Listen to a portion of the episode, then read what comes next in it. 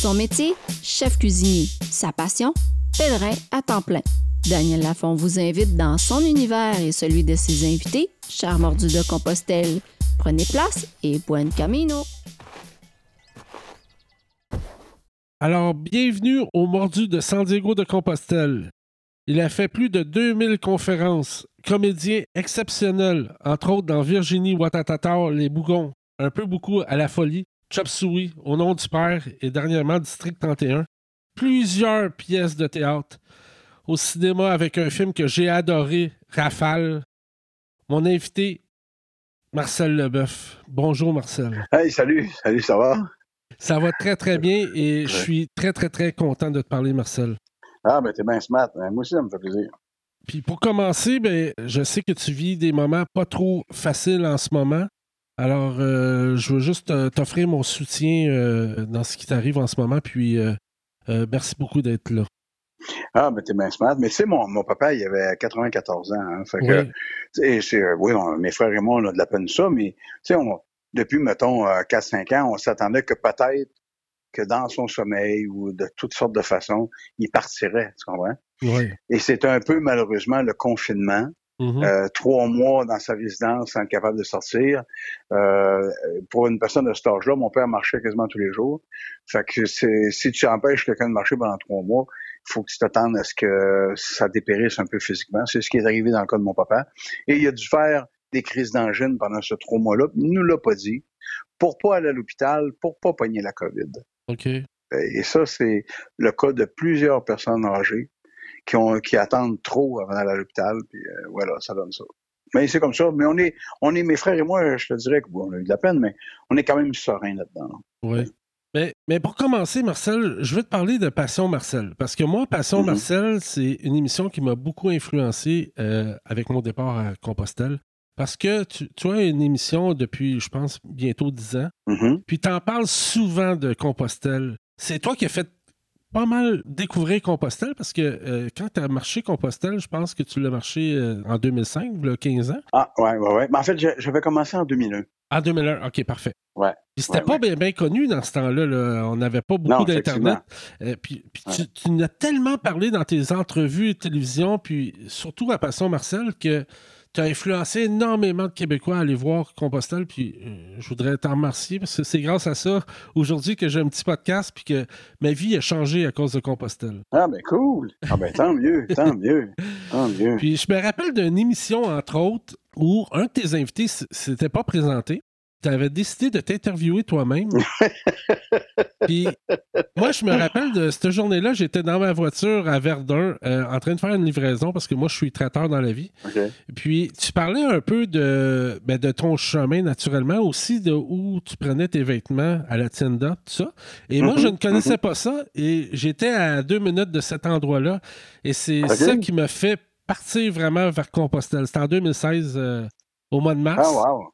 Puis hein? euh, j'adore tes anecdotes. Fait que je vais te laisser un peu parler de tes anecdotes à Compostelle parce que c'est tellement enrichissant. Puis tu nous as fait tellement vivre des belles affaires que euh, mm-hmm. moi, la, plupart des gens qui, m'écoutent sont plus en Europe.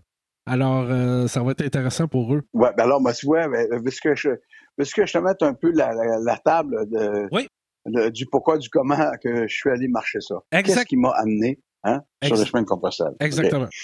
Bon, ben moi, euh, j'ai été euh, propriétaire d'un théâtre l'été. Hein, en 1989, je me suis fait construire un théâtre d'été. Ben oui. Alors, euh, pour les gens qui nous écoutent en Europe, ben, le théâtre l'été au Québec, ça a été très populaire. Ça l'est encore. Il y en a, il y en a moins de théâtres qu'il y en avait dans les années 80. Mais, mais dans les années 80, c'était archi populaire. En 89, donc, je décide de me faire construire un théâtre d'été que j'ai eu pendant 16 ans. Euh, à Kings et Falls, entre Drummondville et Victoriaville. Et puis, euh, à un moment donné, en, puis j'avais un associé qui s'appelle Normand Chouinard. Et euh, en, en 2000, pour la première fois, moi j'étais sorti de mon école de théâtre en 1977 et j'ai toujours travaillé. Mais tout à coup, en 2000, le téléphone ne sonnait plus. Et pour quelle raison, je ne sais pas, mais tout à coup, puis moi, j'étais un workaholic, donc euh, j'étais comme un petit hamster dans sa roulette. Et là, tout à coup, ben, euh, je frappe un mur, ça sonne pas. Oui, j'avais mon théâtre d'été, je pouvais faire, je pouvais jouer euh, l'été tout ça, mais j'avais rien euh, vraiment en 2000. Donc, euh, pas que, que, que, que, je broyais du noir, mais je ne comprenais pas ce qui se passait avec moi. Mhm. Et là, tout à coup, l'été 2000, il y, a, il y avait un gars qui travaillait au théâtre chez nous. il s'appelle Pierre Prince. Puis Pierre, à un moment donné, un soir, il, avait travaillé, lui, à, à mon théâtre pendant deux ans. Mais là, en 2000, il travaillait chez la compagnie Cascade, parce que Kings Fall, c'est la maison mère des papiers Cascade. Oui. Et là, euh, cet ami-là, Pierre, à un moment donné, euh, ça faisait deux mois que je ne l'avais pas vu. Mm-hmm. Il arrive en coulisses un soir après une pièce de théâtre et euh, je le vois arriver, puis je fais, ben, ben qu'est-ce qui est arrivé? Écoute, il avait migré de 100 livres. Il manquait un gros morceau dans le cou. Mm-hmm. J'ai dit, t'as-tu un accident en auto? Et, ah, il dit, je peux-tu te parler dans ta loge deux minutes? Alors, on s'en va dans ma loge. Et il m'a dit textuellement, Marcel, t'es chanceux, t'as la vie devant toi. Moi, malheureusement, j'ai pas eu un cancer généralisé. Il ouvre son manteau, il monte ça, son corps avait l'air d'un champ de bataille. Mm-hmm. Et il me dit, mon petit garçon que trois mois, je le verrai pas avoir un an. Mm. Et il rajoute, tu nous as souvent parlé de Compostelle. Arrête de le dire, puis fais-le. Vas-y. Sais? Fait que donc, euh, ça, c'est vraiment entré par une oreille, puis c'est pas sorti.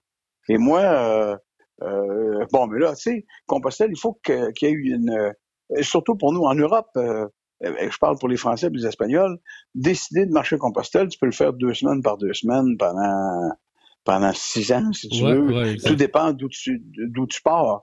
Parce que il faut dire aux gens qui nous écoutent, qui savent pas trop de quoi ça en retourne, ça, Compostelle, c'est une marche qui existe depuis à peu près 1100 quelques années, mmh. euh, supposément, qui aurait le corps de l'apôtre Saint-Jacques, un des apôtres du Christ, qui sera enterré à Compostelle. Est-ce que c'est le vrai corps? Est-ce que c'est pas le vrai corps? Vrai ou pas vrai? Je veux dire, on n'était pas là quand ils l'ont enterré. Mmh. Donc, c'est pas ça qui est important. L'important, c'est pourquoi tu marches ça? Alors, ça fait 1100 quelques années qu'il y a du monde qui marche ça. Et ce serait apparemment un ermite qui, euh, une nuit, sur le bord de la mer en Espagne, aurait trouvé un sarcophage, puis aurait amené ce sarcophage-là dans un petit village qui s'appelle Saint-Jacques. Et de là serait né Saint-Jacques de Compostelle. Et puis là, ben, il y a des gens qui se sont mis à marcher, ça s'est répandu comme une traînée de poudre, puis on sait très bien que dans ces années-là, pour faire construire des cathédrales ou des églises, fallait que tu aies quelque chose euh, c'est un, morceau de la croix du Christ, un clou, euh, tu comprends? Mhm. Fallait, si tu avais quelque chose de cet ordre-là, les gens voulaient voir ça, voulaient toucher, alors ils étaient prêts à donner des sous pour ça. Et c'est comme ça que les cathédrales, tout ça se faisait construire. Donc, euh, euh avec les siècles, le chemin est devenu euh, assez populaire. Au début, tu comprendras que les gens qui marchaient ça, euh, c'était extrêmement périlleux parce qu'il y avait, il y avait la forêt, hein, la forêt était prédominante, donc tu avais les loups, tu avais les brigands, il y a des gens qui se faisaient enlever pour aller dans les croisades, etc. Mm-hmm. Et pour ça, d'ailleurs, que les femmes ont commencé à marcher, je crois, euh, mais on pourra me corriger maintenant, mais je crois que les femmes ont commencé à marcher autour de l'an 1200, 1300 dans ces coins-là. Avant ça, les femmes marchaient pas Compostelle, c'est trop dangereux. Et puis euh, après ça, ben, les gens se sont mis, euh, à une certaine époque, au début, les gens suivaient les cours d'eau parce qu'il n'y avait pas de chemin, il n'y avait pas de trail pour s'en aller à, Compostelle. Puis à un moment donné, ben, les gens se sont mis en groupe, hein, se sont regroupés. Comme ça, ben, s'ils se faisaient attaquer, ils pouvaient se défendre en groupe. Et c'est comme ça que les... Puis beaucoup de gens arrivaient par la mer aussi. Oui, exact. Hein? Euh, euh, dans les premiers temps, c'était bien plus par la mer que par la terre que le monde arrivait. Oui, parce qu'à Fistera, c'était comme considéré comme la fin du monde. À, ouais, à Cap oui. Exactement. Donc, euh, je reviens à cet ami-là, Pierre, qui me dit écoute, tu as toute la vie devant toi, fais le don Compostelle. Et je te jure, c'est ça qui m'est parti. Mais moi, j'avais deux choses pour que j'ai marché Compostelle. J'allais marcher parce que oui, j'avais pas de travail. Et là, c'est comme s'il y avait une porte qui s'ouvrait puis qui me disait ben ouais, profite-en, tu sais. Et j'avais aussi une grosse peine d'amour. Alors, je suis allé marcher, entre autres, pour guérir ma peine d'amour. Mm-hmm. Mais il y a toutes sortes de, il y a autant de raisons de marcher Compostelle que d'être humain sur la planète. Oui, exactement. Moi, j'ai marché avec du monde extrêmement croyant. J'ai marché avec du monde complètement athée. Mm-hmm. Personne, personne t'achale, là. J'ai marché avec du monde riche. Euh, j'ai marché avec du monde pauvre. J'ai marché avec un gars de 17 ans. Il venait de prendre une année sabbatique à 17 ans. Let's go. La vie est belle. J'ai marché avec un Espagnol tellement riche lui, il faisait ça à cheval. OK. Puis tu avais, les gardes, avais les gardes de sécurité tout le tour de lui. Mais là, ça, on replonge en 2001. Toi, c'était en 2001. Tu avais, commencé par quel chemin? Alors, moi, je suis parti du Puy-en-Vallée. OK. Alors, j'ai fait le chemin du Puy-en-Vallée et je n'avais pas trois mois complets pour le faire. Donc, moi, je l'ai fait en trois étapes. OK. Je l'ai fait un mois en 2001, un mois en 2003, un mois en 2005. Et à chaque fois, je repartais d'où j'étais arrêté. Et, et, et, en 2001, là, mon gars, je ne sais pas ce que je m'en vais faire là. là. Je sais pas, moi. Tu sais, là, je suis dans l'avion, là. Mm-hmm. Je m'en vais marcher Compostelle. Je suis mal équipé. Mon pack-sac pèse 15 kilos. On m'avait pas trop dit c'était quoi le chemin. J'avais lu le livre de Shirley MacLaine. Ouais. Parce que l'actrice américaine Shirley MacLaine l'avait fait dans les années 90. Alors, j'avais lu son livre. Mm-hmm. J'avais lu le livre de Paulo Coelho. Oui, ça, on, va en parler tantôt parce que tu as fait une belle rencontre avec lui. Oui, exactement. Absolument. Euh, donc, c'était que ça. C'est un monsieur, Yvan Lemay, qui, euh, qui m'en avait un peu parlé. J'avais eu un contact. Il me disait, ah, appelle, ce monsieur-là. Il le fait, lui, il l'a fait. Ça fait plusieurs fois qu'il le fait. Il va t'en parler, tout ça. Puis, et puis, j'avais aussi un monsieur, un, ancien gars de la Sûreté du Québec, Denis Leblanc, qui a marché ça aussi. Lui, il était parti de la Tour Saint-Jacques à Paris. OK. Puis il avait marché ça pendant six mois, mais lui, il l'a fait non-stop, là. Mm-hmm. Lui, ça a changé sa vie, mon gars, bout pour bout. Ouais. Ouais, lui, c'est vraiment sa vie. Alors moi, donc, euh, le 16 juillet 2001, euh, je me retrouve euh, au Puy-en-Velay, puis je voulais faire comme autrefois, OK? Autrefois, ça te prenait un papier de l'évêque de ton diocèse ou de ta région en France. Puis si tu avais, c'était comme un sauf-conduit. Puis euh, si les gens, des fois, voulaient t'attaquer brins, quoi que ce soit, tu pouvais dire J'ai le sauf-conduit de l'évêque, si tu me fais du mal, ça va te porter malheur. Il y, avait de ça. Fait que les gens se procuraient le. moi, j'ai voulu faire pareil. Alors, moi, c'est Monseigneur Gaumont du diocèse de Sherbrooke. Je suis allé le voir. Je suis monté à Sherbrooke, puis comme mon théâtre d'été dans, dans, ces coins-là, ben, je connaissais quelqu'un qui le connaissait. Donc, euh, c'est comme ça que je l'ai rencontré. Mm-hmm. Ah, il m'a fait une lettre de recommandation, mais je peux te dire que quand le soir où je suis allé au presbytère du Puy-en-Velay, OK, de la cathédrale. Oui, la cathédrale. Euh, quand, j'ai donné ça au prêtre pour remplir les papiers pour me donner ma crédentiale ou la crédentiale, oui, oui, lui, là, se faisait un bout qu'il n'avait pas vu ça, une lettre de recommandation de, l'évêque. Je pense que la dernière fois, c'était en 1692. il me regardait un peu comme un extraterrestre. Ben oui, ben oui. Mais parce qu'il n'y avait, y avait pas beaucoup d'écrits là-dessus, là. Fait que toi, tu, ne pouvais pas savoir vraiment, là. Non, moi, j'y allais au pif, là. j'y allais vraiment au pif, là. Tu sais, puis oublie pas que j'ai ma peine d'amour, là, puis ben j'ai pas de job, là. Ben il y a tout, ben ça qui, tout ça qui est mêlé ensemble. Mon chum Pierre qui est avec de mourir, mes chums qui pensent à moi. Euh, écoute, ça, ça, ça, faisait beaucoup, là. Il y avait, il y, avait, euh, il y avait bien dans la marmite, tu sais. Fait que là, euh, moi, la, veille de mon départ, donc, je vais, je vais chercher ce papier-là. Il faut dire aux gens tout de suite que si vous voulez marcher ça un jour, avoir le passeport de pèlerin, là, c'est pas, euh, t'as pas nécessairement besoin de ça. Là. Toi, tu peux marcher. Si t'es pas croyant ou croyante ou si euh, t'es pas obligé d'avoir ces affaires-là. Tu peux marcher pour le plaisir de la marche. Là. Mm-hmm.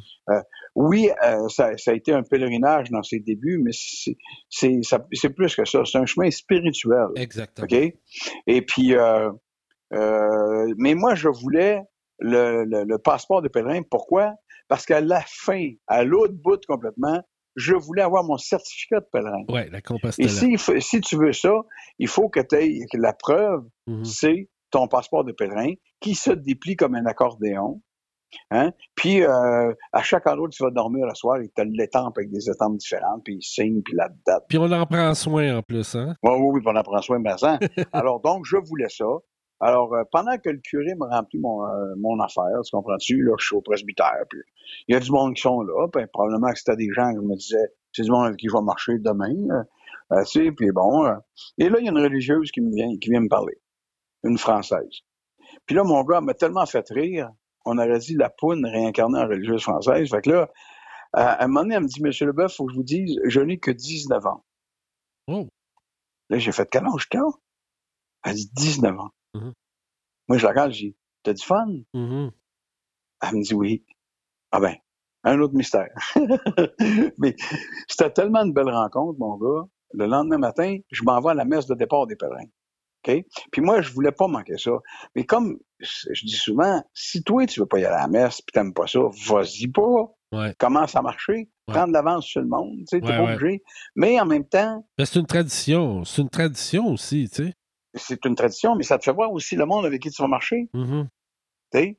Fait que donc, euh, moi, j'entre dans la cathédrale, mon gars, puis euh, je suis bien ému parce que, puis en même temps, je sais pas trop ce que je fais là encore, tu sais, puis il y a rien que 7 heures moins quart, j'ai déjà chaud.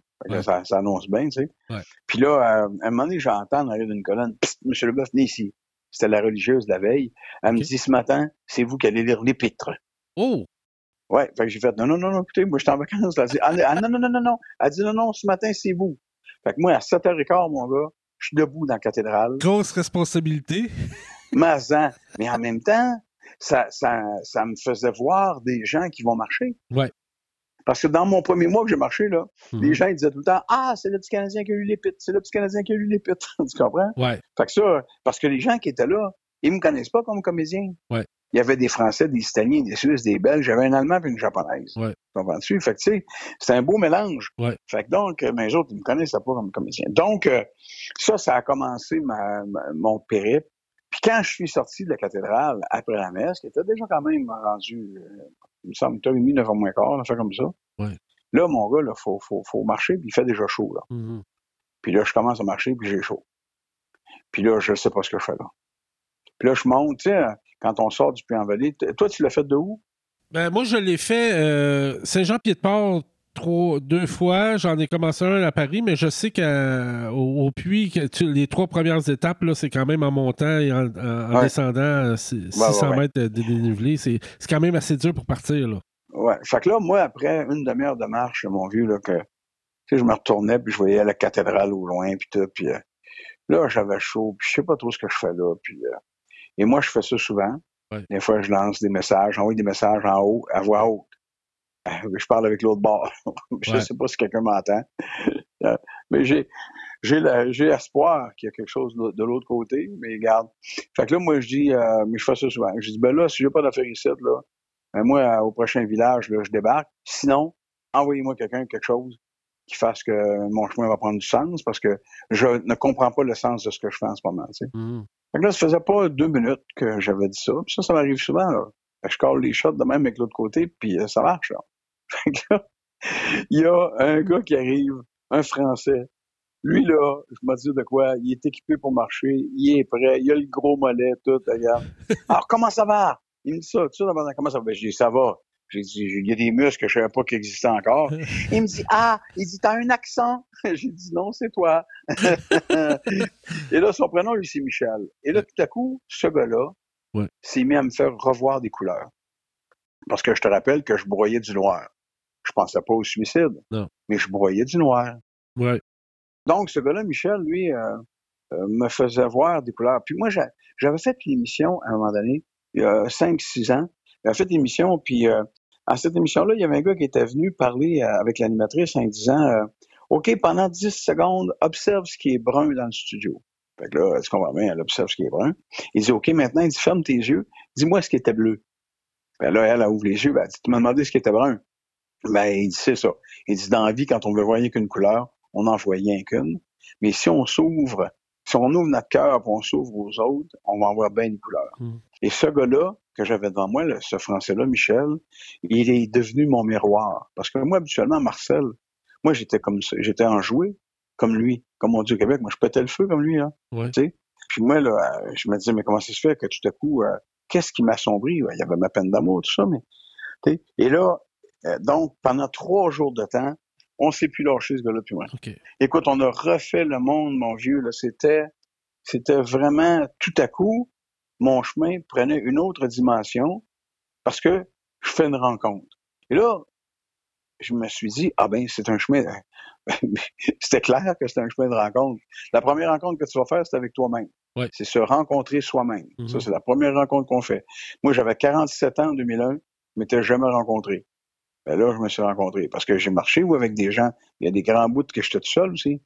Fait que là, donc, euh, après euh, trois jours de marche, au début de la troisième journée de marche, lui et moi, on, s'était dit plein d'affaires, mais on s'était pas dit ce qu'on faisait dans la vie. Alors, il me dit, alors toi, au Québec, Marcel, qu'est-ce que tu fais? Ben, je dis, moi, je suis un comédien. Mm-hmm. Ça fait 25 ans que je suis comédien. Ah, merde, il dit, moi, je suis euh, premier assistant au cinéma. Aïe, aïe, c'est pour ça qu'on, Ça connecte, toi puis moi.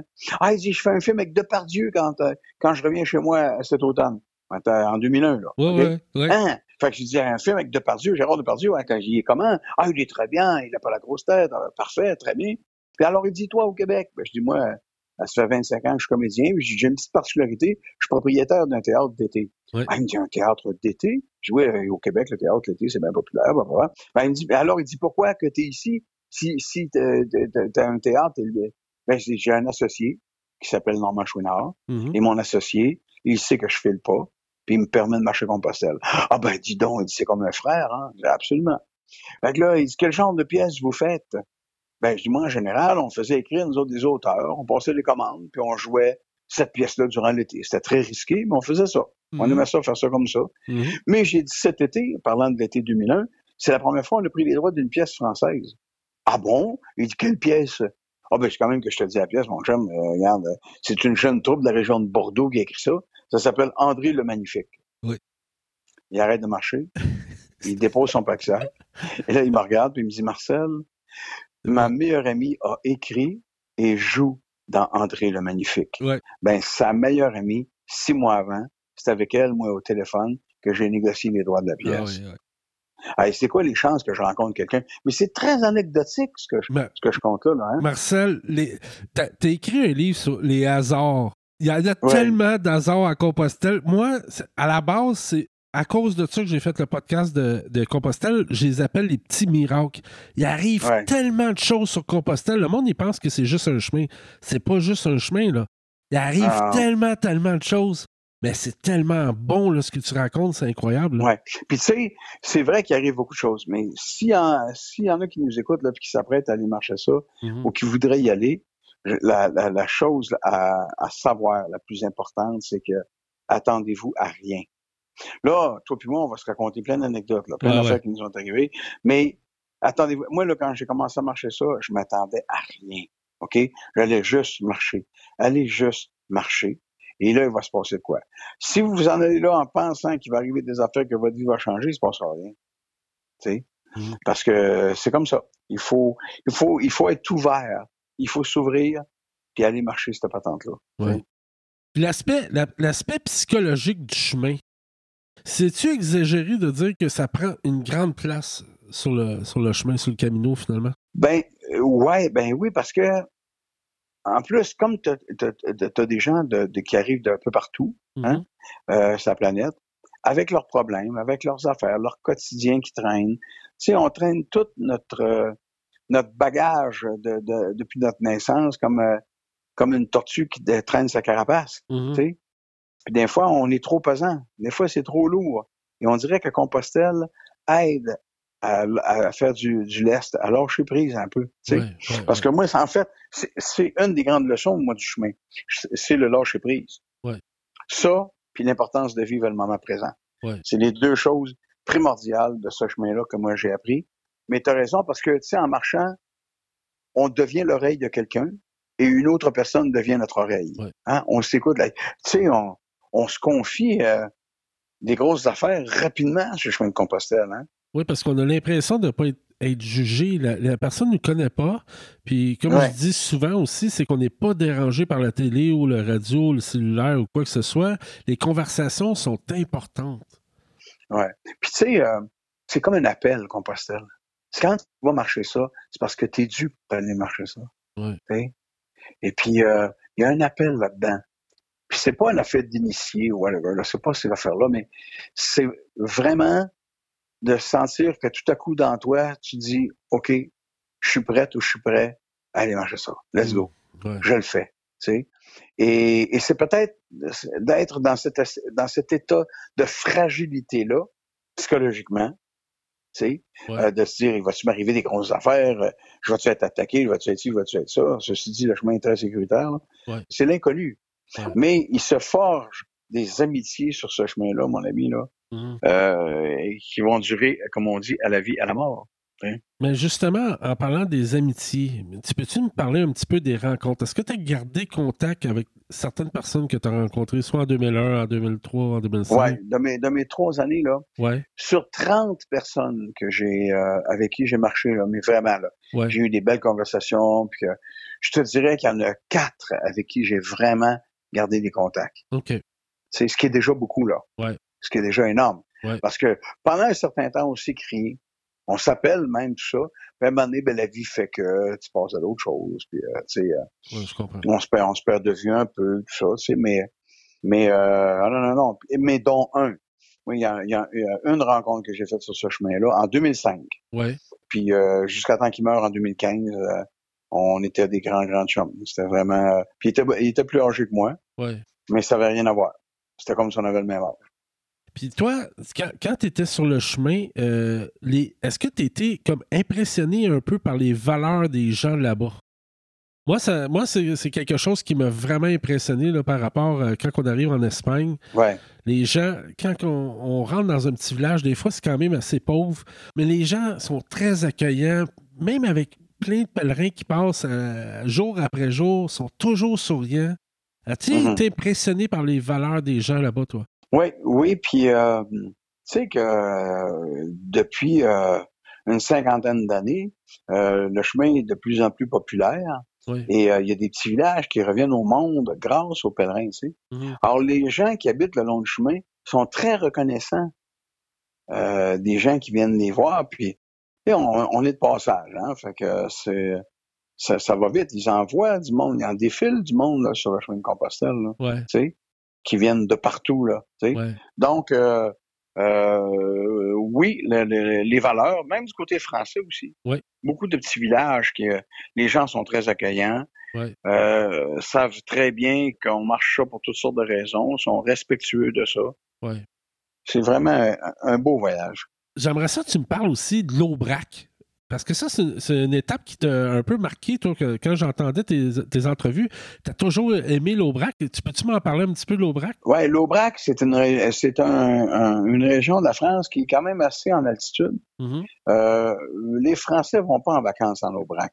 C'est pas, c'est assez désertique. Ça a été très bûché dans les années 1600, tout ça. Puis euh, euh, donc maintenant, c'est des pâturages, mais des clôtures de pierre. Là, tu sais. fait que ça fait un peu, ça a un peu un petit look lunaire l'Aubrac. Mhm. C'est pas très grand, ça, tu sais. mais c'est euh, pour nous Québécois qui marchons, ah, c'est d'un dépaysement total. Moi, là, là, j'ai fait le chemin du Puy-en-Velay parce que c'était le chemin le plus moyen-âgeux de tous les chemins de Compostelle. Ouais. Et puis moi, euh, écoute, après après trois jours, euh, j'étais, euh, que je savais plus quel siècle j'étais, je savais plus, euh, écoute, c'était c'était formidable. Ouais. À un moment donné, là, le chemin, il commence à faire effet quand tu sais plus quelle journée que t'es. Ça, c'est parce que le chemin commence à faire effet sur toi, là. Mhm. Alors ça, euh, moi, l'Aubrac, euh, j'avais mangé le, le, de l'aligot qu'ils appellent. Ouais. C'est euh, fait avec euh, fromage d'Aubrac, là. Ouais. Mélangé avec des patates pilées. euh, c'est très filamenteux, si tu veux. Puis, euh, euh, écoute, c'est, c'est, c'est, c'est bon, c'est bon. J'en ai mangé de ça, mon ami. Là. Puis comme tu marches, Ouais. comme on marche à tous les jours, 25-30 km, Mhm. c'est pas gênant de manger euh, quand même beaucoup au souper, tu comprends? Non, Parce que tu, le brûles dans ta journée. Oui, exact. Mm. Puis toi, la, la- la première fois, tu es allé jusqu'à où exactement? Je suis allé jusqu'à... J'ai dépassé Figeac. OK. J'ai dormi ma dernière nuit à Figeac. OK. Euh, et puis quand je suis re- reparti en 2003, je suis reparti de Figeac. OK. Mais je veux, je veux revenir quand même en 2001. Quand tu es, parti de là puis tu es revenu à la maison, Ouais. premièrement, le- moi, je parle souvent du retour qui est catastrophique. Dans, moi, souvent, Ouais. moi, je l'ai vécu très catastrophique là, la première fois que j'ai fait euh, Compostelle. Mais Mhm. toi, est-ce que tu as, souffert la première fois que tu es revenu, là, dans le sens que tu t'ennuyais de, de tes nouveaux amis ou tu t'ennuyais un peu des valeurs de là-bas? que Tu sais, souvent, on est sur le chemin puis on veut devenir une meilleure personne, on veut de- toujours devenir euh, quelqu'un de nouveau, puis là, on revient dans nos anciennes habitudes. As-tu eu un, un genre de clash quand tu es revenu, toi? Absolument. Puis tu sais, le, le retour est plus important que l'aller, que d'aller marcher là, tu sais. Et puis c'est dû au phénomène que maintenant, on prend le train, on prend l'avion. Écoute, c'est pas compliqué. euh, Ben, tu peux finir de marcher Compostelle, puis 24 heures après, tu es chez vous dans ton salon, là. Ouais. Tu sais, au Québec, là. Tu sais. Fait que c'est... Euh, les gens qui marchaient ça autrefois, là, un, c'était très long, dépendant d'où tu partais, bien évidemment, mais ça pouvait leur prendre six mois, un an, c'était pas rare, ça. Mais ça prenait le même temps pour s'en retourner, là. Oui, exact. Fait qu'il y avait le temps de décanter du chemin. Ouais. À cette heure, on décante plus. On arrive à Compostelle, on vit cette grosse émotion-là. On vit l'entraide du chemin parce qu'il y a une, un, une réelle entraide sur ce chemin-là. Et quand, on se demande comment ça se fait que quand on tombe dans le quotidien, qu'il n'y a pas encore ça, comment ça se fait que c'est pas tout le temps comme ça? sais? Et c'est ça qui est difficile. Puis là, essaye donc, toi, de faire comprendre aux autres ce que tu viens de vivre. Là. Ah. C'est pas, pas évident, là. Ça, c'est vraiment pas évident parce que les gens qui n'ont pas marché Compostelle, puis toi, tu as tellement de choses à raconter. Au départ, Ouais. ils, au départ, ils, ils t'écoutent un peu par courtoisie, puis. Mais après ça, peut-être que Ouais. ça les intéresse pas autant que toi, ça peut t'intéresser. Exactement. Tu sais, t'as toujours l'envie d'en parler, mais tu sais pas exactement euh, quoi faire. Mm. Euh, Je trouve que c'est une portion qui. Tu sais, je le dis pr- pratiquement à chaque émission, je me répète là-dessus, mais les gens qui ne l'ont pas marché, je trouve qu'il faut s'attarder vraiment là-dessus, sur le retour. C'est, Ouais. tu sais, Ouais. Dans les livres, quand on, on- on lit des livres, moi, il y a trois choses que je vois jamais dans les livres. C'est l'amitié qu'on se crée là-bas. Les rencontres, c'est tellement important. Mhm. Euh, le retour, puis souvent aussi, euh, tu sais, on marche souvent dans des roches, dans des cailloux là-bas. Ouais. Toi, tu n'entends pas parler, fait que comme moi, je n'étais pas habitué vraiment de marcher dans les cailloux euh, tout le temps, là, tu sais. Puis Mhm. Au départ, ben, c'est sûr que tu as mal un peu aux pieds, mais euh, tu t'habitues, mais c'est tous des petits détails un petit peu, mais les rencontres puis le, le retour, c'est tellement important. Puis toi, Ah, ouais, ouais. puis toi, Marcel, c'est sûr que moi, je te connais, je te connais beaucoup parce que je t'écoute à chaque semaine. J'ai- Pour moi, là, c'était mon Polo Coalo, là. Tu comprends-tu? C'est un grand moment pour moi dans ma vie de t'interviewer parce que, honnêtement, Marcel, euh, je capote sur toi, là. Je vais te le dire. Honnêtement, t'es vraiment, vraiment. Tu m'as influencé énormément. Ah, ouais, tant mieux. Fait que je connais un peu, je connais un peu les réponses de ce que je vais te poser, mais quand même, toi, t'es es une personne qui médite beaucoup, Mhm. entre autres dans les églises. Ouais. Toi, là-bas, tu dois avoir, euh, avec les belles églises qu'il y a en France puis en Espagne, tu dois avoir sorti de là zen. Ouais, oui, mais tu sais, moi, je, je surtout dans les cathédrales. tu sais. Ouais, Les, les cathédrales sont construites d'une certaine façon à des endroits précis au sol. ouais, ouais. Euh, euh, elles, sont, elles sont construites euh, sur des points telluriques très forts. Alors, qu'est-ce qu'un point tellurique? C'est un point en dessous de, en dessous de nous autres, là, il y a, il y a de l'eau. Hein? Il y a des nappes d'eau phréatiques, tout ça, mais il y a aussi des rivières.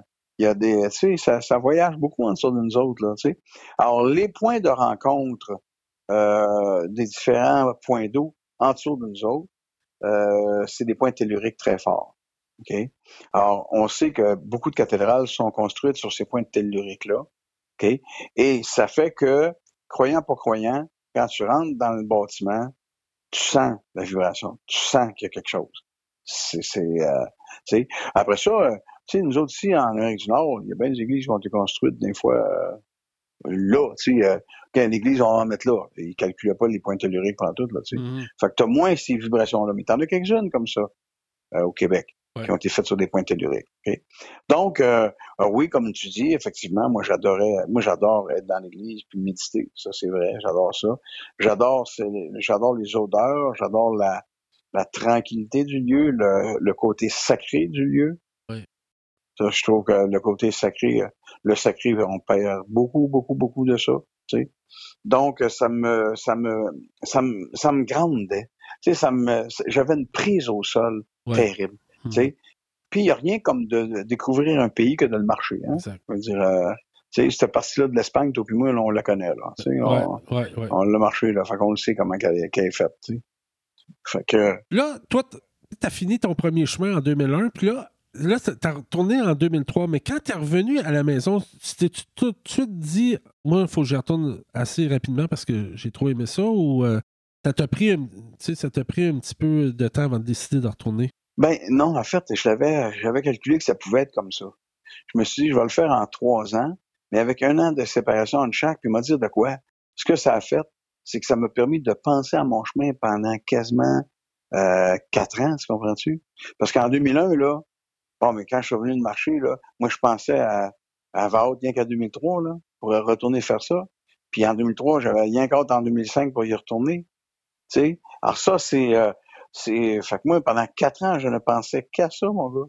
Je ne pensais qu'à ça. Je rêvais à ça. C'est pas des petites faces. Tu sais? Donc, euh, oh non, ça a été... Euh, moi, je suis pas gêné de dire que dans ma vie, il y a avant puis il y a après Compostelle. Ouais, exactement. Je suis pas gêné de dire ça. Puis euh, malgré les épreuves qui m'arrivent dans la vie, malgré les, les mauvais coups euh, euh, du temps ou quoi que ce soit, il en demeure pas moins qu'une chance que j'ai fait Compostelle. Maintenant, dans mon cœur, dans moi, j'ai une place pour me grandir. Oui. Alors, c'est officiel. Puis, moi aussi, je suis exactement comme ça, avant et après Compostelle. Je ne sais pas comment l'expliquer tellement que ça a changé ma vie vraiment. Quand on marche là-bas, je ne sais pas si toi, tu as eu la même impression, mais quand on marche là-bas, euh, puis on voit des pèlerins qui l'ont marché plusieurs fois, on se dit toujours la même chose dans notre tête. On se dit, mais il n'a pas compris la première fois. Pourquoi il, recommence à marcher? Puis quand on revient à la maison, on veut y retourner. C'est. Je sais ah pas. C'est un mystère, mais il y en a beaucoup de. Il y en a beaucoup de, de, places où ce qu'on peut marcher, mais là-bas, c'est vraiment spécial. Oui, parce que moi, en tout cas, une des explications que j'ai, c'est que marcher dans un sentier qu'on te garantit là, que mille ans avant toi, il y a quelqu'un qui a passé dans le même sentier, sur les mêmes pierres. Là. C'est prouvé, là. OK? Moi, ça me transportait. Le chemin, il y a une âme. C'est pas compliqué. Parce qu'il y en a bien du monde qui sont morts le long de ce chemin-là. Là. Mm-hmm. Alors, le chemin, il y a une âme. Que tu sois pas croyant ou croyante, euh, c'est pas grave. Le chemin, il y a une âme. sais, Il dégage quelque chose. Et, et, il, est, il est plus vieux encore que ce qu'on dit. Tu euh, à un moment donné, quand, euh, au sortir de la ville de Cahors, ouais. à un moment donné, je suis rentré comme un endroit dans le bois, il y avait des tombes celtiques. Ouais. Puis les, les Celtes faisaient le chemin qu'on on l'appelle le chemin des étoiles. Ouais. C'est euh, ben, ça nous vient des Celtes mm-hmm. qui eux suivaient les étoiles de la Voie lactée pour aller sur le bord de l'océan Atlantique. Mm-hmm. Tu comprends? Et c'est pour ça qu'on a baptisé ça le chemin des étoiles. Puis moi ben tu sais de ça puis les Celtes là, ça fait 2500 ans les Celtes. Tu sais? Mm. Puis oublie pas que en 857, je pense, là, à peu près, là, les, les Vikings sont débarqués à, à Compostelle. Fait que, tu sais, fait que quand tu marches, là, t'as tout ça, là. C'est tout ça qui vibre, là. Ah, c'est un chemin qui a de l'histoire. Ah non, moi, mon gars, là, j'ai... Mais puis c'est vrai que tu sais, quand tu m'as écrit pour euh, m'inviter à, faire l'entrevue de ça, tu me disais, je vais te faire remarcher ton chemin, mais c'est vrai. À chaque fois qu'on le raconte, que ce soit toi qui raconte ton chemin ou moi, mais c'est comme si on le remarchait. Oui, exact. C'est comme si on le refaisait, tu sais. Ah oui, écoute, ça c'est une autre anecdote que je raconte souvent, mais des fois on s'ennuie tellement du chemin qu'on le, qu'on le remarche dans notre tête. ça m'a souvent arrivé, moi, de marcher marcher, euh, j'ai regardé une étape dans ma tête, puis je marchais l'étape, puis je bougeais pas de chez moi. Là. Mais on est en. Tu sais, il y, a comme un. En tout cas, c'est difficile à expliquer pour quelqu'un qui ne l'a pas marché, mais à partir du moment que tu l'as marché la, première fois, il y a comme une communauté compostelle. On, on, on se comprend en pèlerin. Ouais, ouais. Oh c'est sûr qu'on a un langage qui est un peu différent par rapport à, un autre pèlerin, par rapport à quelqu'un qui ne l'a pas marché, parce que la personne qui ne l'a pas marché ne peut pas vivre un petit peu les expériences. Tu sais, tantôt, tu parlais d'anecdotes. Je vais t'en raconter une anecdote avec, avec un ami qu'on a en commun, qui est vraiment, vraiment par hasard. Je ne sais pas si tu as entendu sur, sur une des émissions de mon podcast, mais Anne Saint-Hilaire. Anne Saint-Hilaire, moi, je la connaissais pratiquement pas, comme, comme tu disais dans, ton interview que tu faisais euh, à Passion Marcel. Je suis allé acheter des vêtements à sa, boutique, puis euh, je suis allé. Euh, allé en 2016, puis je m'ai tout équipé et tout ça à, cet endroit-là. Et puis, j'arrive à Horisson, la première étape après Saint-Jean-Pied-de-Port. Et je ne sais pas si tu te rappelles, à Horisson, c'est toutes des tables en L fait que, on est tous euh, assis, puis on se présente aux gens, les différentes nationalités, tout ça. Puis moi, je vois pas la personne qui est assise derrière moi, parce que la manière qu'on est, on est assis, on est tout en L, fait que je, vois pas la personne. Et la personne qui prend la parole juste derrière moi, là, à moins de deux mètres, la personne mhm. se lève, dit ben, Bonjour, mon nom est Anne Saint-Hilaire, je viens de Montréal. Là, moi, je me retrouve, je la vois. tu sais, c'est quoi les chances? On est à 7000 km de Montréal. Puis elle à un mètre en arrière de moi. Tu sais, c'est, des choses qui arrivent un peu juste sur le chemin. Puis, tous les invités que, j'ai eus jusqu'à date euh, ont toutes des anecdotes incroyables. Mais toi, y a-tu des petits miracles que, tu pourrais dire qui, sont arrivés sur le chemin, qui sont un peu difficiles à expliquer? Ouais, ben, à un moment donné, euh, j'avais marché, moi, avec une fille en, euh, en 2001, OK? Son prénom, c'est Marie. Puis Marie, elle, quand j'ai quand on était à la messe à mon départ, il y a des messes à tous les jours, les messes de départ, mais à la mienne, le 16 juillet, euh, elle était dans le groupe. Parce qu'après la messe, ils nous invitent autour de l'hôtel, puis ils veulent savoir d'où est-ce qu'on vient, puis jusqu'où on pense marcher. moi, un coup que j'ai dit d'où est-ce que je venais, puis jusqu'où je pensais marcher, j'observe, puis qui c'est qui est là, puis tout, puis j'écoute les autres. Puis il y avait cette fille-là, Marie, qui a très peu parlé, que je vois qui, qui, semble avoir un problème, mais bon, euh, mais chacun, c'est nous on se mêle de nos affaires. Puis, euh, puis je, je, commence à marcher, j'ai perdu de vue, mais une semaine plus tard, un moment donné, euh, euh, j'ai dormi dans le même gîte qu'elle une nuit. Puis le lendemain matin, il fallait, on avait 7 kilomètres de forêt à traverser. Puis là, elle, elle m'avait jamais parlé, mais ce matin-là, on est les premiers à prendre le petit déjeuner. Puis elle me dit, accepteriez-vous, Marcel, de traverser la forêt avec moi? Moi, je fais pas de problème. De toute façon, il faut que je la fasse, il faut que je la traverse. on va faire ça ensemble. Puis on commence à marcher. Puis il y avait, elle disait pas un mot. Elle parlait pas du tout. après une heure, elle m'en est dans le bois, elle me fait faire un saut, elle me lâche un cri, elle me dit Marcel, voulez-vous savoir pourquoi je marche? Ben, je dis, regarde, si, tu veux me dire, moi, je suis très ouvert. Elle dit, je marche parce que j'en veux à Dieu. Et je fais, oh, attends une minute, là, c'est un gros morceau, on ne trouvera pas ici ce matin. Là. Mais j'ai dit, qu'est-ce qui t'a fait? Fait que là, elle me raconte que le gars avec qui elle était marié, il était mort d'un cancer un an avant, puis qu'il a fait compostel avant d'essayer, on sait pas trop quoi. Je voyais bien que c'était le désespoir. Fait que là, on recommence à marcher, elle reprend son pack sac, on, on recommence, elle dit pas un mot. Puis là, ben, j'essaie de changer les idées. Moi, que je suis un comédien, que je viens du Québec, euh, puis là, je vois bien qu'elle réagit pas. Puis je me suis dit, je vais, je vais dire ma date de fête, puis peut-être qu'on est dans les mêmes mois, ben, peu importe. J'ai dit, Marie, Marie, moi, je suis du 15 juillet 1954. Toi, mais là, son chum qui est mort, il était du 15 juillet 1954. Alors, comment ça se fait que je dans le même trail qu'elle? Je n'ai pas d'explication pour ça. OK? Puis je mettrais ça dans un film, il n'y a personne qui croit à ça. Tu sais. Mm-hmm. Mais c'est ça pareil que j'ai vécu. Alors, qu'est-ce qui est arrivé? Mais elle, à partir du moment où j'ai dit ma date de fête, qu'est-ce que tu penses qu'elle voulait? Elle, elle, elle voulait plus me lâcher. Elle, c'était un signe. Pour elle, elle voulait plus me lâcher. Ah oui. Comprends-tu? Fait que pendant trois jours, on a ri, on a broyé, on a fait tout les temps. Puis à un moment donné, ben, elle, a arrêté de marcher. Puis moi, j'ai continué, tu sais. Mais c'était, euh, c'était euh, euh, un petit miracle pour elle parce que tout à coup, elle, a vu ça comme un signe. Ben, ben, tant mieux pour elle. Puis moi, j'ai pas pété sa ballonne. Si elle voit ça comme un signe, parfait, tu sais. J'ai eu de ses nouvelles il y a pas longtemps. Là, elle a quelqu'un dans sa vie. Mais ça a pris beaucoup de temps avant que quelqu'un rentre dans sa vie. OK. Écoute, c'était en 2001, là. Ben oui. OK? J'ai eu les nouvelles, là, il y, a, il y a deux ans, à peu près. Il y a quelqu'un qui est rentré dans sa vie. Ça, fait que, tu sais, euh, ce chemin-là, c'est ça, tu sais, puis c'est pas euh, une, des plus, une des plus belles choses quand on parle, c'est pas un petit miracle, mais, mais de, de clin d'œil du chemin, je vais le dire comme ça, OK? Puis on peut peut-être décider que c'était des petits miracles qui te font du bien à, soi, qui nous font du bien, tu comprends? Moi, quand la, journée de mon arrivée, euh, le, le, le 7 juillet 2005, je suis allé chercher euh, mon certificat de pèlerin, OK? Ça, c'était après la messe, tout ça. Puis là, j'étais fatigué, ben, j'avais marché le matin.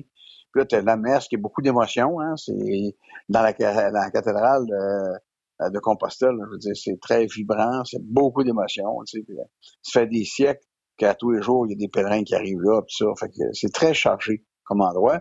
Mais là, donc, je suis fatigué, puis après, je vais chercher mon certificat. C'est une Espagnole qui me reçoit, puis ça déjà été pareil pour toi. Puis là, ben, moi, elle me demande euh, euh, mon nom, parce qu'elle veut émettre mon certificat. Elle voit que j'ai marché, j'ai donné ma, mon passeport de pèlerin, puis elle voit que je l'ai fait, tout ça, tu sais, puis... Euh, ben, alors ça, le, le, certificat, c'est tout écrit en latin, hein? Mm-hmm. C'est écrit en latin. Puis dans le milieu, ils mettent ton prénom puis ton nom de famille. Oui. OK? Fait que moi, je, je, je, demande, bon, ben, je dis Marcel Leboeuf, tu sais, puis je vois bien qu'elle elle comprend pas. Je leur dis Marcel Leboeuf. Ben, non, je vais le dire trois fois. Marcel Leboeuf. Et là, je vois bien qu'elle marque quelque chose. Mais comme j'ai pas mes lunettes, puis elle est assise sans, sans contraire à moi, donc euh, j'arrive pas à le lire. Mais de toute façon, c'est pas grave, c'est un parchemin, je pogne ça, je, roule ça, je mets ça dans mon pack-sac. Puis là, je me suis dit, ben, quand je vais arriver chez nous, euh, j'habite au Mont-Saint-Hilaire, mais là, j'ai mis ça dans une boîte, ça, puis euh, là, on est en 2005. Fait que là, ben, ma blonde, elle est en 2005, on n'a pas d'enfants, nous autres, puis... Euh, mais elle fait laminer tout ce qu'il y a dans cette boîte-là, y compris mon certificat de pèlerin, puis elle met ça dans les autres chambres. Mais moi, je vais pas dans les autres chambres, on n'a pas d'enfants, tu sais. Fait que en 2008, arrive au, monde notre premier enfant, euh, ensemble, qui s'appelle, qu'on a baptisé Emmanuel. Okay. Emmanuel, ça veut dire Dieu avec nous. Okay? Fait que là, Emmanuel, euh, il vient au monde, puis là, un il est rendu alors juste sept mois, puis là, il perce des dents, puis bon, c'est à mon tour à me lever, trois heures du matin. Fait je me lève, je rentre dans sa chambre, là, j'allume les lumières, pour changer sa couche, pour le laver, tout ça. Fait que je mets mes lunettes si je veux faire une belle job. Fait que là, ben, je change la couche, après ça, je change le pyjama, tout ça, puis il continue de pleurer. Fait que je continue à le brasser. Puis à un moment donné, ben, j'observe euh, les choses que c'est mûr. J'arrive à mon certificat de pèlerin. Puis ça faisait longtemps que je l'avais pas lu. Euh, en fait, j'avais vraiment, vraiment, m'étais jamais vraiment attardé. Ouais. Fait que je commence à le lire. Et dans le milieu, c'est marqué Emmanuel Leboeuf. C'est incroyable. C'est le prénom de mon petit gars. C'est même pas mon prénom à moi qui est marqué là. Là, je capotais. Il était 3 heures du matin, mon gars, là, je capotais. Là, je corresponds avec mes chums français ouais. en leur demandant Hey, vous autres, sur euh, vos certificats, qu'est-ce qui est marqué? Puis ils me disaient tout, c'est notre prénom, c'est notre prénom. Ouais. ça fait quatre ans à peu près, quatre, cinq ans que je sais pourquoi c'est pas Marcel. Parce que mhm. Marcel, ça n'existe pas en latin. Okay. Marcel, ce serait d'origine grecque. Okay. Et le plus proche de Marcel en latin, c'est Emmanuel. Fait que la madame, là, quand elle a compris que je m'appelais Marcel, elle m'a pas posé de question, elle. Elle a marqué Emmanuel. Fait que quand tu regardes mon certificat, on dirait que c'est mon petit gars qui a marché. Il va falloir que je le refasse. ah, ça n'a pas d'allure.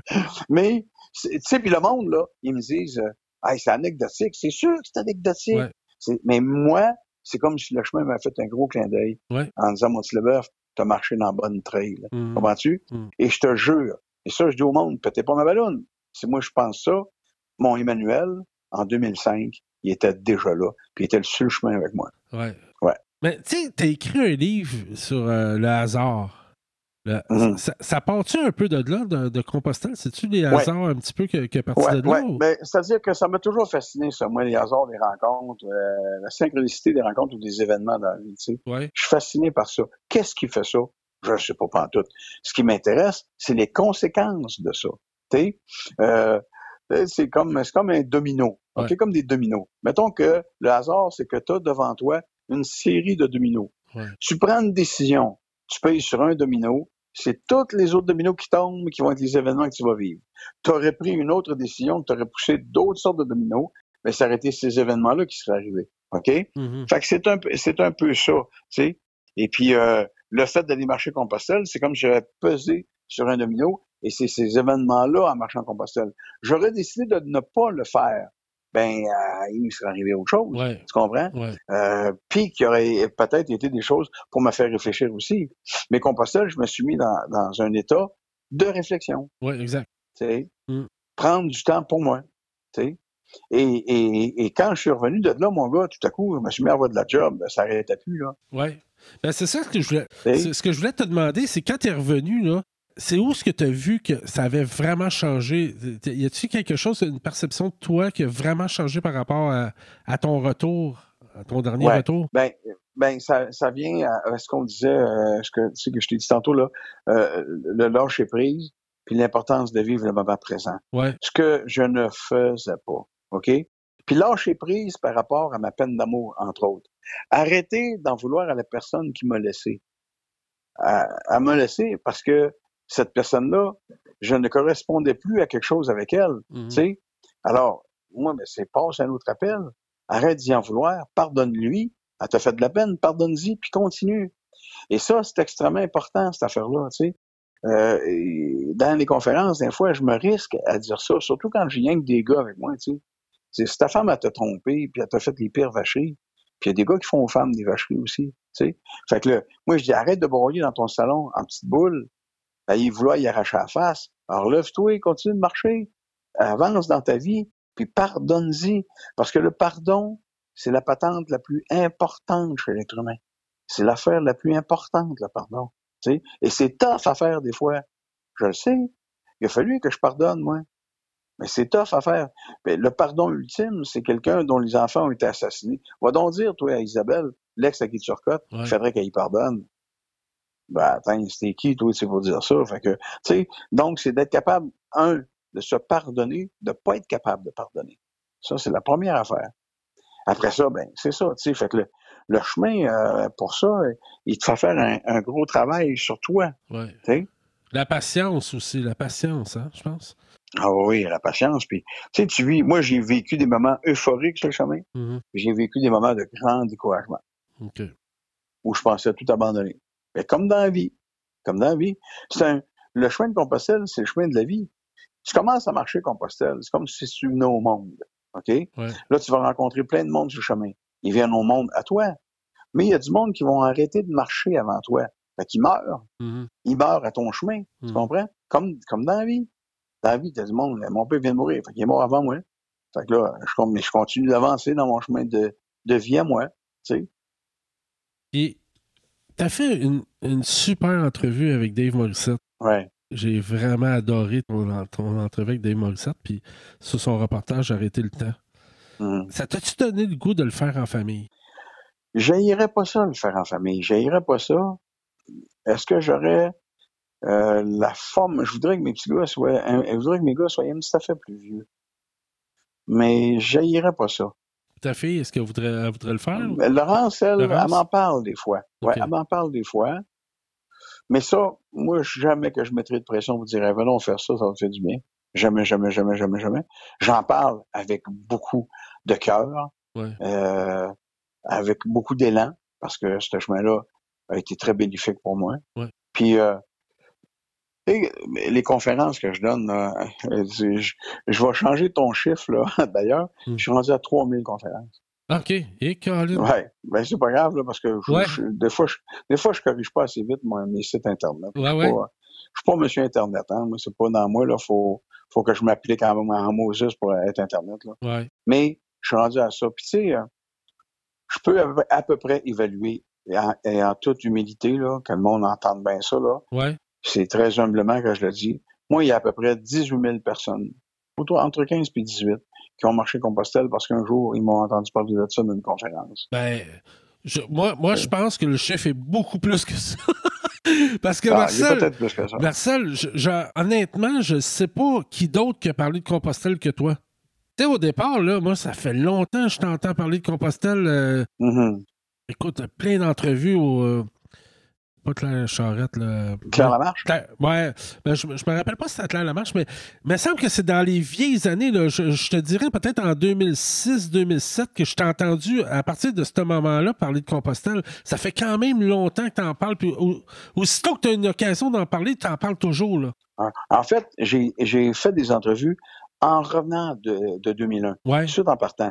J'en avais fait une, écoute, ça faisait, je pense, deux semaines que je suis revenu, ouais. avec Mario Grenier, un animateur de Québec. Ouais. Et j'étais supposé d'être là à peu près une demi-heure en entrevue avec lui. J'ai fait les deux heures de l'émission. Écoute, il y a du monde dans le char qui débarquait pas parce qu'il voulait écouter ce que j'étais en train de raconter, tout ça. Euh, puis il y avait France Baudouin aussi. Oui, France Baudouin. fait en entrevue très rapidement. Euh, en, en, 2001, là, très rapidement à son émission, tout ça. Puis, tu sais, c'est vraiment. Euh... Puis, en parlant d'entrevue, parle, parle-nous de ton anecdote avec Paolo. Ouais, Paolo Coelho, ben, lui, ouais, lui. Tu raconté euh, en entrevue. Ouais, c'est ça. J'avais fait euh, une émission, là, parce que je veux dire le nom de la personne, là. C'est une animatrice à l'époque qui était à Radio-Canada. Euh, Charrette. Euh, oui, c'est ça, c'est, c'est ce nom-là que je cherche depuis tantôt. C'est pas Claire Charrette, mais. Écoutez, on s'excuse auprès d'elle, ça nous écoute, là. Je, vais faire des petites, des, petites recherches. Puis, euh, donc, euh, euh, elle me dit, on va parler de Compostelle, Marcel. Elle dit, c'est un beau hasard. Elle dit, je reçois aussi Paulo Coelho à l'émission. Fait que là, écoute bien, bon gars, moi, là, regarde, je j'étais dessus assez à l'écoute, d'après toi? Fait que... Et après l'émission, elle me dit, ça te tente-tu de venir manger avec nous autres? fait que c'est sûr que je suis au restaurant avec Paulo Coelho, tu comprends, qui parle un très bon français et qui me racontait un peu euh, le chemin. Maintenant, c'est pas, pas que j'étais déçu. Le pèlerin de Compostelle de Paulo Coelho, c'est extrêmement bien écrit. C'est un gars qui a un talent immense. Mais est-ce qu'il l'a fait euh, des jours consécutifs à pied? Je suis pas sûr. OK. Je suis pas sûr. Moi, je pense que il l'a fait en grande vitesse en auto. OK? Ah, Euh, Mais ok. c'est un gars très croyant. Ça veut pas dire qu'il a pas médité puis ces choses-là, tu comprends-tu?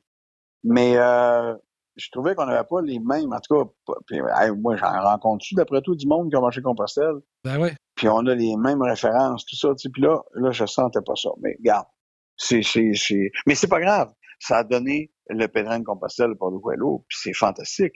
Tu comprends? Et ça, Ouais. et son, et son livre a amené bien du monde sur le chemin. Sais. Beaucoup de monde. Puis ça, c'est formidable. tu sais. Ouais. Puis euh, le fait d'en parler avec tellement de euh, d'envie, tu sais, je vais, je vais te conter une anecdote, OK? Euh, là, puis euh, je le dis encore au monde, là, OK? Euh, S'il vous plaît, là, sans toute humilité, là, ces affaires-là sont arrivées, puis regarde, j'ai pas demandé ça, mais ça c'est arrivé, OK? Il y a deux ans, il y a un matin ici à Saint-Hilaire, on m'appelle, hey, Marcel, j'ai un chum. Lui, il, il était président de les artistes pour la paix. Puis les autres, à chaque année, ils remettent des prix. OK? Alors, ce matin-là, euh, à 11 heures, à la Bibliothèque nationale de Montréal, ils remettaient deux prix. Puis euh, le gars qui était supposé d'animer, il peut pas. Fait que là, à la dernière minute. Fait qu'il est 9 heures le matin. Marcel, peux-tu venir euh, nous donner un coup de main?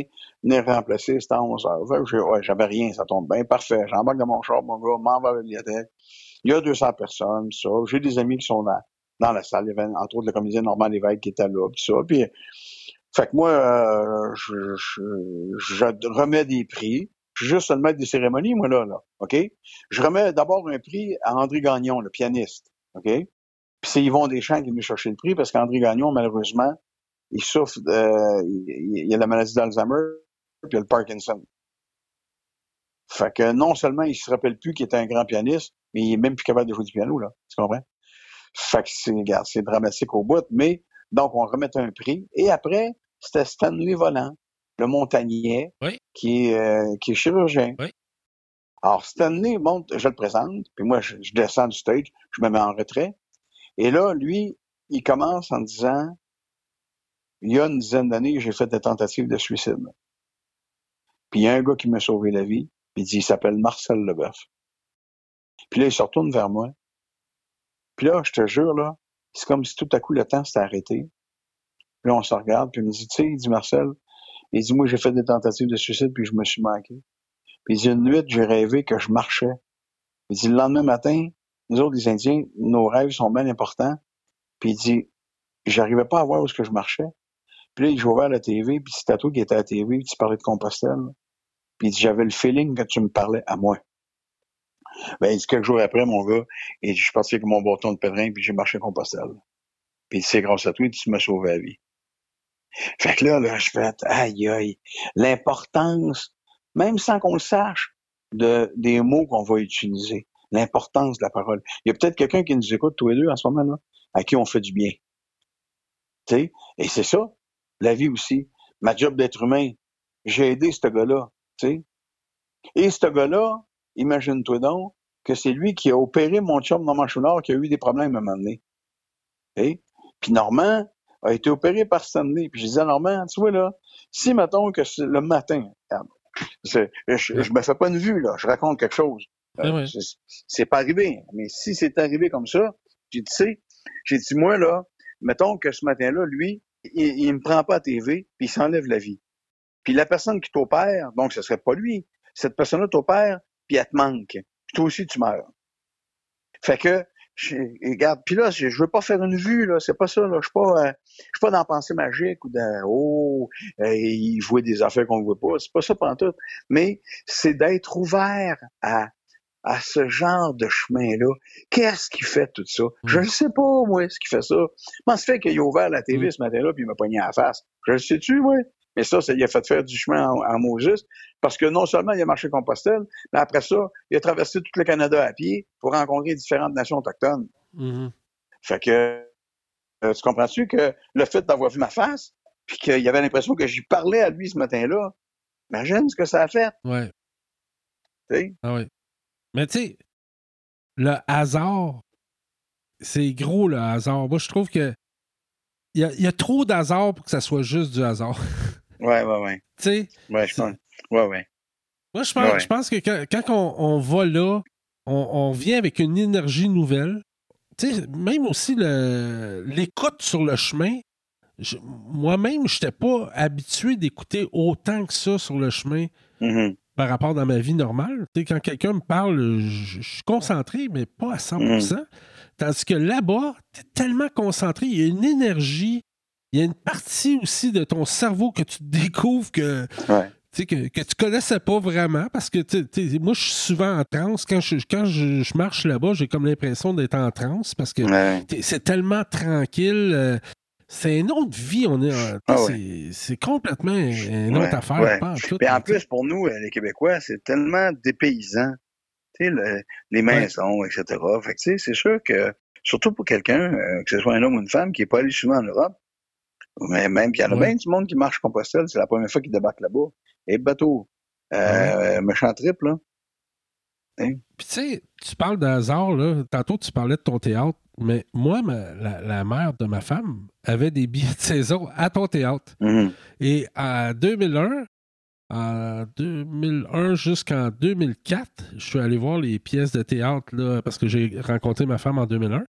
Et je suis allé voir les pièces de théâtre d'été là-bas. Mm-hmm. Puis euh, je pense, je pense, je sais pas si c'est là, mais je pense que c'est là que tu as rencontré ta femme d'ailleurs, parce que moi, la, dernière pièce de théâtre que j'ai vue en 2004, c'était ta, femme a joué dedans. Oui, Lise a joué avec moi. Oui, on s'est connus nous autres en 2002. Ouais.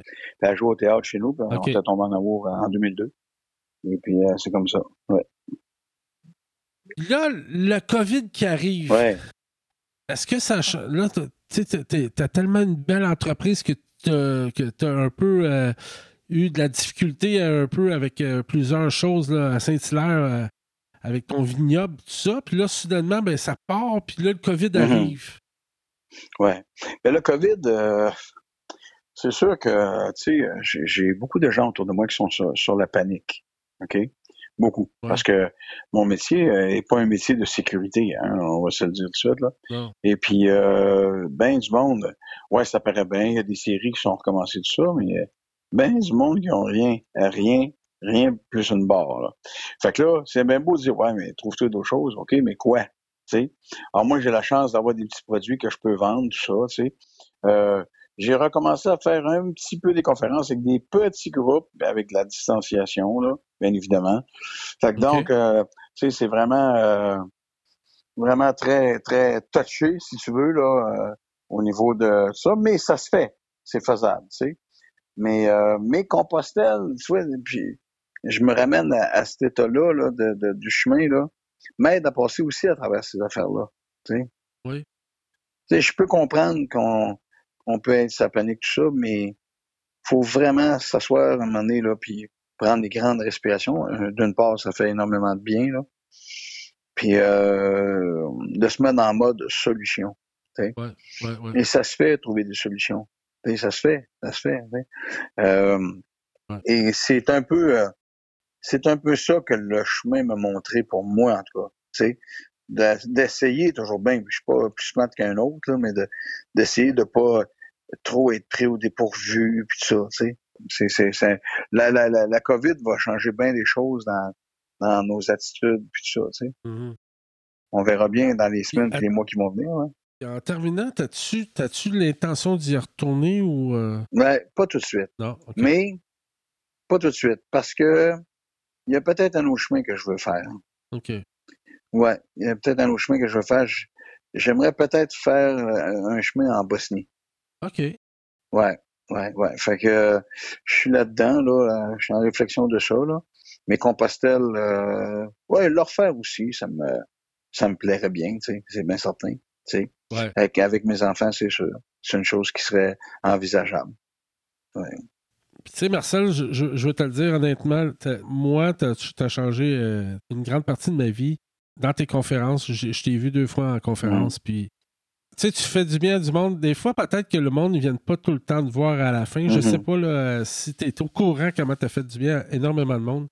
Mais en faisant découvrir ce chemin-là, puis avec tes anecdotes, puis la manière aussi que tu interviews tes gens, pour moi, aujourd'hui, j'étais excessivement nerveux Mhm. Euh, je suis pas un intervieweur. Moi, je suis plus un, un homme de cœur dans le sens que je veux parler de Ouais, Compostelle, tout ça. Mais, mais j'étais vraiment nerveux aujourd'hui. Puis je- tu m'as fait vivre un grand moment. Tu sais, t'es comme au hockey, là. T'es comme mon Guy Lafleur pour moi, là. fait que je sais que toi, ton gars, il joue au hockey. Puis euh, ouais. puis, Guy Lafleur, c'est un de tes idoles. Mais pour moi, euh, Compostelle, ça n'aurait pas existé si tu n'aurais pas été là. Je te le dis tout de suite, j'aurais jamais connu ça.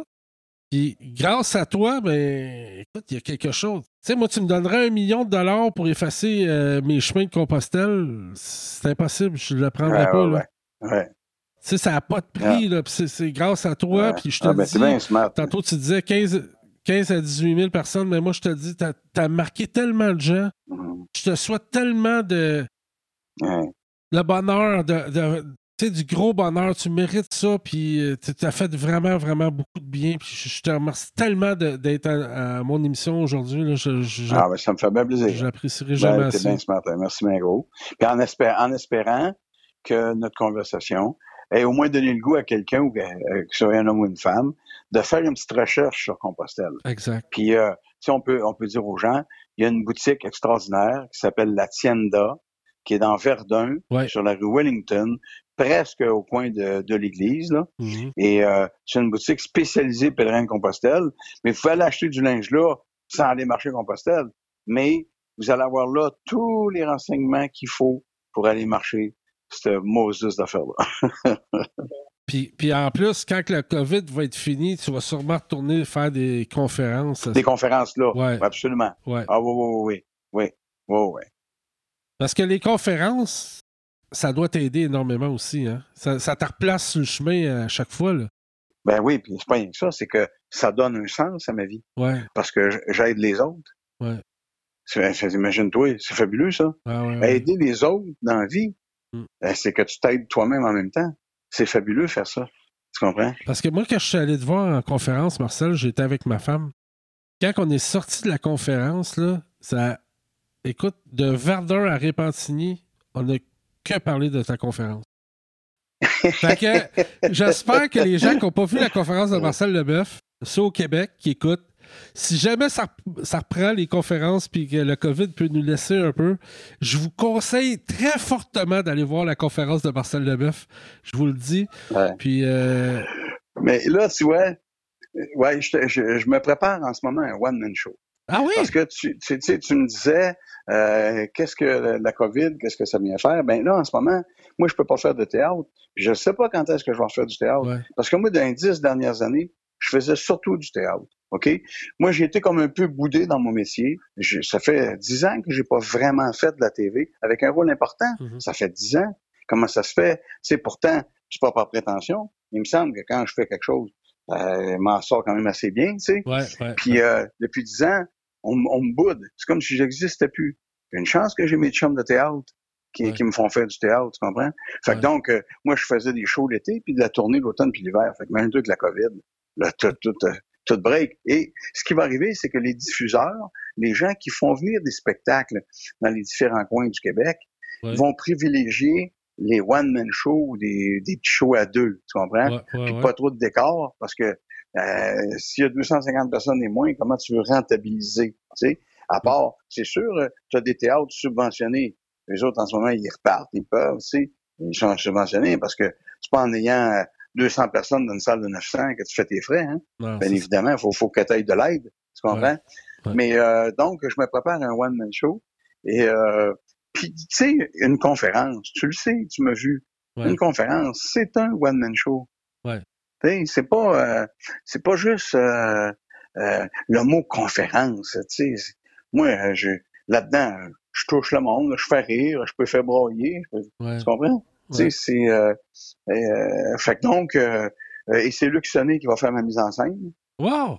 Ouais, puis c'est mes chums André Robitaille et puis Mario Provencher qui vont me produire. OK. Mais ça va quoi? C'est euh, pas un spectacle d'humour? Un spectacle d'humour ou? Ben, d'humour, euh, oui, je vais, je, euh, mais, mais pas, pas comme humoriste, bien que peut-être que j'aurais peut-être, on ne sait pas, j'ai peut-être le talent pour Tu ça. ta- mais- tu m'as tellement fait rire dans ta dernière pièce de théâtre, justement, le dîner de con. Ouais. T'as-tu Ah la oui. dernière, ça? Ça, non, c'était pas la dernière, mais je l'ai joué pendant un petit bout, ça. Là. Ben ouais, Euh, c'est ça. Absolument. Ah oui. Hey! Mais, ouais, mais tu sais, donc, euh, au moins, euh, un, un one-man show d'un gars de théâtre, seul sur scène, mais qui raconte des affaires, puis qui raconte des affaires le concernant lui. Fait que là, je deviens comme un humoriste un peu. Les humoristes, ils font ça beaucoup. Ben Ils vont parler de leur quotidien, de leurs choses, ça, tu sais. Fait que donc, euh, moi, je vais, je vais faire ça. Puis je vais le partir tranquillement. Là, ça le permet. Avec la COVID, on peut pas trop s'énerver. hein. Fait que euh, moi, qu'il y aurait 50 personnes devant moi, ça ça, ça m'inquiète pas. Tu comprends-tu? En, en conférence, je, je le fais, je le vis souvent, ça. Tu sais. Et, fait, fait que donc, euh, c'est ça. Je suis en préparation de ça. donc. Wow, c'est une belle nouvelle. Euh, félicitations, Marcel. Je, je suis sûr que ça va fonctionner. Ah ouais, j'espère bien, j'espère bien. Écoute, euh, on va travailler fort pour ça. Ben, en tout cas, je, je voulais juste te remercier encore, puis je te souhaite ce que, ce qu'il y a de meilleur pour toi, puis euh, merci beaucoup pour le partage, parce que vraiment, c'est- très intéressant. Ah ben merci bien, puis pareillement pour toi. Ben, merci beaucoup, Marcel, puis bonne soirée. Allez, bye bye. Là, bien. Camino.